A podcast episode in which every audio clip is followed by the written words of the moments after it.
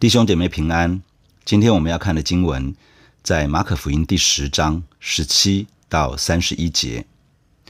耶稣出来行路的时候，有一个人跑来，跪在他面前，问他说：“良善的夫子，我当做什么事才可以承受永生？”耶稣对他说：“你为什么称我是良善的？除了神一位之外，再没有良善的。诫命你是晓得的，不可杀人，不可奸淫，不可偷盗。”不可作假见证，不可亏负人，当孝敬父母。他对耶稣说：“夫子，这一切我从小都遵守了。”耶稣看着他，就爱他，对他说：“你还缺少一件，去变卖你所有的，分给穷人，就必有财宝在天上。你还要来跟从我。”他听见这话，脸上就变了色，忧忧愁愁地走了，因为他的产业很多。耶稣周围一看，对门徒说：“有钱财的人进神的国是何等的难呐！”门徒稀奇他的话。耶稣又对他们说：“小子，倚靠钱财的人进神的国是何等的难呐！骆驼穿过针的眼，比财主进神的国还容易呢。”门徒就分外稀奇，对他说：“这样谁能得救呢？”耶稣看着他们说：“在人是不能。”在神却不然，因为神凡事都能。彼得就对他说：“看哪，我们已经撇下所有的，跟从你了。”耶稣说：“我实在告诉你们，人为我和福音撇下房屋，或是弟兄姐妹、父母、儿女、田地，没有不在今世得百倍的，就是房屋、弟兄姐妹、母亲、儿女、田地，并且要受逼迫。”在来世必得永生。然而有许多在前的将要在后，在后的将要在前。昨天的经文谈到主耶稣来到约旦河东一带，有一些法利赛人前来丢了一个问题：人休妻可以不可以？想要用这个问题试探耶稣。主耶稣用他们熟悉的摩西律法回问他们摩西对于休妻的看法。法利赛人用《生命记》二十四章的内容，说出了一般性的对于律法本意的误解。主耶稣则是指出人的心刚硬，以至于摩西会写了一句看起来好像准许的话，但是其实同样在摩西五经当中，《创世纪》里面写出了上帝对于婚姻关系的设计和计划。主耶稣用这些内容指出，夫妻需要在神的恩典中学习进入亲密与合一的美好关系。神所配合的人不可分开。主耶稣也进一步的教导门徒，那些离弃自己的配偶而与其他人结合的人，一方面是得罪神，一方面也得罪了自己的配偶。昨天的经文也提到，有人带着小孩子请耶稣按手祝福，这些人受到门徒的斥责。主耶稣对于门徒这样的举动十分的恼怒，告诉门徒不要拦阻小孩子到主的面前，因为在神国里面的正是像这样的人，而想要承受神国的，若不像小孩子，也绝不能够进去。今天的经文描述有一个富有的人来到耶稣的面前，求问关于永生的事。当主耶稣带着门徒前往耶路撒冷的路程当中，有一个人跑来。跪在他的面前。马太福音十九章形容这个人是一个年轻的财主。路加福音十八章提到他是一个官，跑来表达出这个人心里的渴望，跪下表达出他对耶稣的敬重以及自己内心对于永生的重视。他愿意为了找到永生的道路而公开跪在耶稣的面前，求问关于如何得到永生的事情。他对眼前这位耶稣说：“良善的夫子，我当做什么事才可以承受永生？”这个人看耶稣是一个夫子，也就是老师。他认为耶稣身上有很多美好的表现，他甚至于用“良善”这个词来形容耶稣。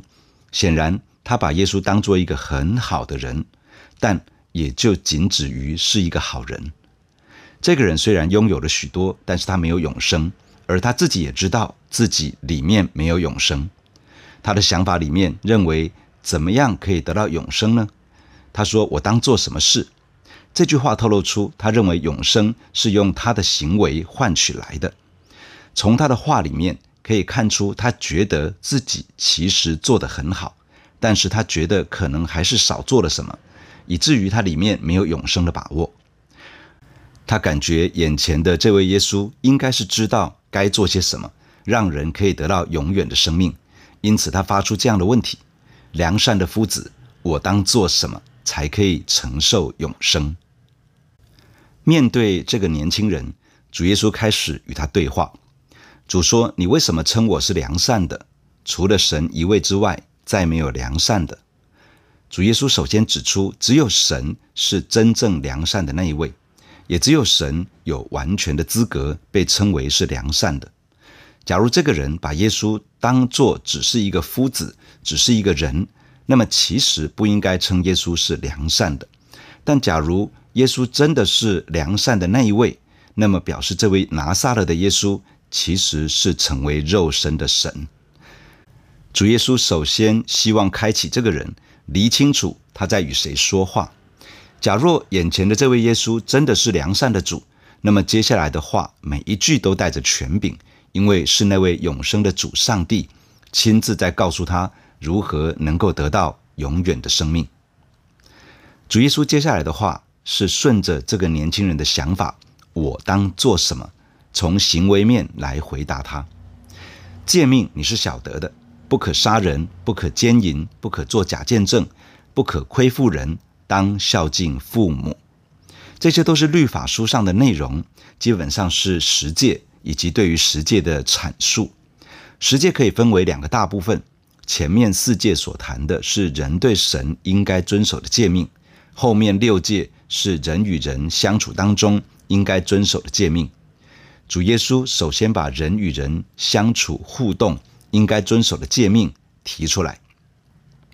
这个有钱的少年官说：“夫子，这一切我从小都遵守了。”他仍旧觉得眼前这个只是一个夫子。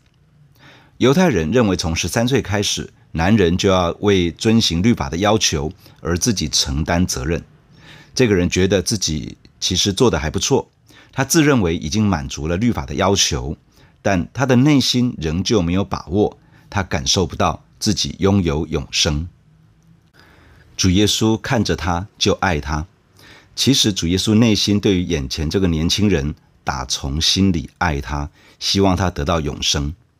接下来，主耶稣要把关键问题点出来，帮助他可以做正确的选择，使他可以真的得到永生。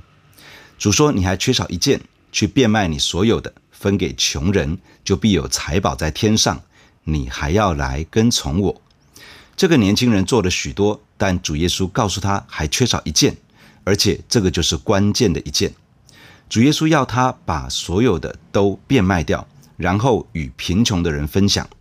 这表示这个年轻人拥有很多，但基本上是抓在自己的手上。他满足自己想要的，却没有去分享自己所拥有的。旧约圣经当中，要神的百姓学习爱人如己，透过实际的财物分享，让需要的人得到帮助。但是这个年轻人自认为做了许多关于人与人之间的诫命，却没有回归到神所最重视的，要爱人如己。主耶稣还告诉他：“你还要来跟从我。”主耶稣已经明示他真正的身份是什么，他就是那位良善的神。成为肉身来到这个世界，因此主耶稣除了告诉这个人要爱人如己之外，还告诉他要真实的跟随神，也就是要爱神。虽然这个人从小遵守各样的诫命，但是他停留在外表的顺服，而没有内心的降服。他的心没有在神的身上，他没有一颗爱神的心，他的生命没有跟随着上帝走。他所在意的其实是自己。他所跟随的其实是自己。当主耶稣要他学习分享的时候，他里面爱金钱多过于爱人，体贴自己多过于体贴神的那种心态，就完全表露出来了。所以是什么拦阻了这个年轻人得到永生呢？不是他做的不够，不是其他的问题，而是他的自我，是这个阻碍了他得到永生，以至于他努力，他认真。但是却与永生擦肩而过。这个人听见了主耶稣的话，脸色一变，忧忧愁愁的离开。他的产业很多，他放不下这些，他决定要继续的保有他所拥有的一切，而没有回应主耶稣的话，去选择一条放下自己、爱神爱人的路。我想，我们必须说明一下，主耶稣并没有规定人要变卖家产才能够做门徒。然而，对这个人而言，他的财富。阻碍了他认识神，阻碍了他得永生，阻碍了他进神国。因此，主耶稣用这样的方式向他摊牌，要他看清楚问题，并且做出一个决定。这个有钱的少年官离开了，主耶稣抓住了这个机会，再给门徒上一课。主说：“有钱财的人进神的国是何等的难呐！”这话让门徒感到惊讶稀奇。对于犹太人而言，一个年轻的富翁，又是有地位、有影响力的官员，这岂不是神祝福的记号吗？主耶稣怎么会说有钱财的人进神的国是何等的难呢？主耶稣进一步说：“小子，倚靠钱财的人进神的国是何等的难呢？骆驼穿过针的眼，比财主进神的国还容易呢。”小子是孩子的意思。主耶稣把这些门徒当做自己属灵的孩子一般来教导他们。进神的国其实就是前面所说的承受永生。在圣经中，承受永生与进神的国是常常可以互用的表达。承受永生一方面指的是领受一个属神的新生命，这是一个永生的生命，使人得以认识神，与神相通的那份能力被恢复过来。可以活在神的同在中，这样的人就是进入到神国的人。另外一方面，承受永生也在描述一个人可以领受神国度里面的丰盛产业，包括在活着的时候可以享用，也包含了离开世界进入永恒之后，继续活在神永恒的国度中。主耶稣的话指出，倚靠着钱财，或者说倚靠着其他。好比说事业、学问、地位、好行为、能力、才干，或者其实就只是内心的一份自傲和自以为是。倚靠的这些，其实是无法得到永生、无法进入神的国度的，或者应该说是不可能的。骆驼穿过针的眼，比财主进神的国还容易，就是要指出人倚靠着自己所拥有的。即便这些东西是这个世界所表扬的，是被其他人所称赞羡慕的，依靠这些其实无法进入到神的国度，无法得到永生，无法真的与神建立关系，也无法使人活在神的同在中。门徒越听越困惑，他们问主：“这样谁能得救呢？”主说：“在人是不能，在神却不然。”因为神凡事都能，原来得救、得到永生、进入神的国，这样的事不是凭着人自己可以的。面对罪恶与审判，人无法拯救自己，人无法靠自己得到永生，恢复与神之间的关系，人无法凭借着自己的努力去换取神国度里面的恩典与祝福。这样的事唯有神能够做。因此，人所要做的其实是回转到神的面前，单纯的信靠神，接受神的方法。也就是说，唯有单纯的相信耶稣所预备的救恩，才能够得救；唯有依靠着主耶稣，才能够建立与神的关系；唯有持续依靠主耶稣的恩典，才能够使人领受神国度里面的丰盛。人没有任何可以自夸的，也没有什么可以骄傲的。听到主耶稣这样说，彼得又说话了：“看呐、我们已经撇下所有的跟从你了。相较于那个年轻的财主，他不愿意变卖所有的与人分享，也不愿意跟从耶稣。彼得讲了这话，表达出他们是撇下所有的那一群，仿佛他在等候主耶稣的肯定与赞赏。主耶稣这样回答：我实在告诉你们。”人为我和福音撇下房屋，或是弟兄姐妹、父母、儿女、田地，没有不在今世得百倍的，就是房屋、弟兄、姐妹、母亲、儿女、田地，并且要受逼迫，在来世必得永生。然而有许多在前的将要在后，在后的将要在前。从主耶稣的话可以看到以下几件事：第一，要真的为了主耶稣和福音而付代价。人都可能有所舍下，为了某一些在人内心所重视的，都可能会舍下其他没有那么看重的。主耶稣在这里说，是为了主耶稣和福音而舍下。身为神的儿女，跟随主耶稣的门徒，主耶稣挑战我们，不是为了在这个世界的价值观所鼓吹的那些事物而舍下，而付代价，而是要把主耶稣和福音看得比其他重要，为了主耶稣和福音而舍下，为了主耶稣和福音而付代价。当人真的愿意这样做的时候，接下来的事情会发生在他的身上。第二，把主耶稣和他的福音看得比其他重要，而甘愿付代价的人，会经历到今世得百倍，来世得永生的祝福。当一个人甘愿为了主耶稣和福音付代价时，神不会亏待他。在活着的时候，他就会经历到神丰富的恩典。他所拥有的财物不一定会翻倍，但是他所需要的不会缺乏。神会调度万有，来让一个为主耶稣与福音而活的人一无所缺，甚至是丰富有余。有能力可以去分享，他在关系上会经历到丰富，会经历到有一大群敬畏神、遵行神旨意的人，成为他属灵的家人，一起同心的寻求神的国度。他也会赢得他的家人一起来跟随耶稣。他有可能会因为信仰、因为耶稣的名而受到压力，甚至是逼迫。但是当他坚持下去的时候，不止在活着的时候会经历到丰盛。离开世界之后，也必定在永恒的国度里面有份。第三，主耶稣把他自己和福音并列，意味着主很重视福音，并且要门徒看清楚一件事：跟随耶稣的人一定要面对福音的使命。宣称自己为耶稣付代价的人，必须真的在面对福音的使命。为主耶稣而活的人，具体的表现就是为福音而活。圣经上告诉我们，耶稣基督自己就是福音，因此我们无法把耶稣和福音分开。我们无法说我们为了耶稣而活，却不为福音的使命而活。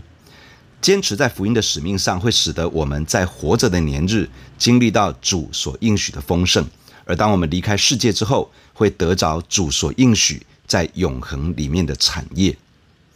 第四，有人原本走在前面。却因为某些选择而变得落后了，而原本落后的人也可能因为做了正确的选择而迎头赶上。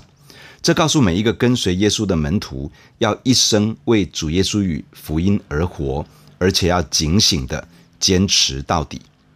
弟兄姐妹，让我们一起在神的面前来祷告。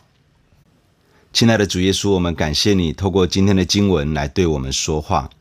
主耶稣，我们承认，我们真的是没有办法靠着自己拯救自己，我们也没有办法凭着自己得永生进入神国。谢谢你在我们不能的，在你凡事都能。谢谢耶稣为我们付代价，为我们承担了罪的刑罚审判，让我们可以因着信靠耶稣而得到拯救，让我们可以因着相信耶稣得到永生，可以因着信耶稣进入神的国度。主啊，谢谢你在人不能，但是在你凡事都能。主啊，因此帮助我的一生可以信靠你，好让我的一生都活在永生的恩典当中。帮助我倚靠你，持续不断的与神建立一个紧密的关系。帮助我学习单单的倚靠你，而不靠自己，好让自己可以活在神国度丰盛的恩典和产业里面。主啊，我的一生都需要你。主啊，我也在你面前回应你的话，亲爱的主，帮助我在这一生当中，很真实的为主耶稣而活，很真实的为福音的使命而活。亲爱的主，你应许那些为着福音、为着耶稣而活的人，今世得百倍，来世得永生的祝福，要临到他的身上。亲爱的主，帮助我选择了跟随你的道路，选择了为福音而活的道路，帮助我，即便付代价，即便有逼迫，也坚持到底而不放弃。主啊，求你施恩在我的身上，在我每一个弟兄姐妹的身上。主，让我们走在前面，而且可以一生做正确的决定，而不至于落后。求主保守我们的一生，能够坚持到底，都为着耶稣而活，为着福音而活。谢谢你听我们的祷告，与我们同在，奉耶稣基督的圣名，阿门。